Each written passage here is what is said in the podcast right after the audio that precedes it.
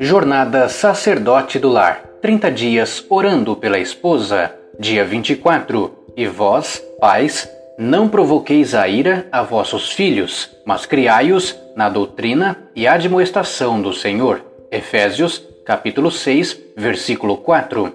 As crianças podem servir de estímulo ao relacionamento conjugal. Um marido inteligente afirmará a sabedoria da sua esposa da melhor maneira possível e a elogiará por suas qualidades como mãe. O negativismo faz com que a mulher se sinta fracassada e pode levá-la a querer jogar a toalha. Sua esposa disciplina as crianças com sabedoria, ela lhes demonstra amor e as encoraja, se interessa pelas atividades e pelos sonhos delas, passa tempo com elas, participa no que diz respeito ao desenvolvimento do caráter das crianças Busque elogiá-la por essas atitudes e qualidades tão importantes. Se vocês não têm filhos, mas sua esposa é uma exortadora positiva dos filhos de outras pessoas, demonstre a ela que você nota isso nela. Se a sua esposa não consegue desenvolver relações positivas com as crianças, você deve verificar o porquê.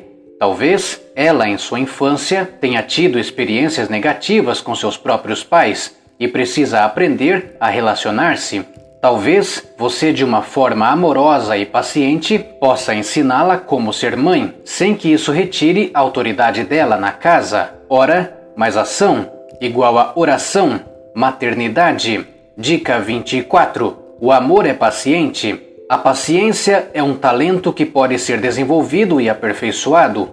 Uns são mestres nesse quesito e outros precisam melhorar. Pode-se fazer uma avaliação simples quando somos defrontados pelas nossas atitudes, com qual frequência me irrito ou quanto tempo levo para me defender sem que o questionador tenha terminado?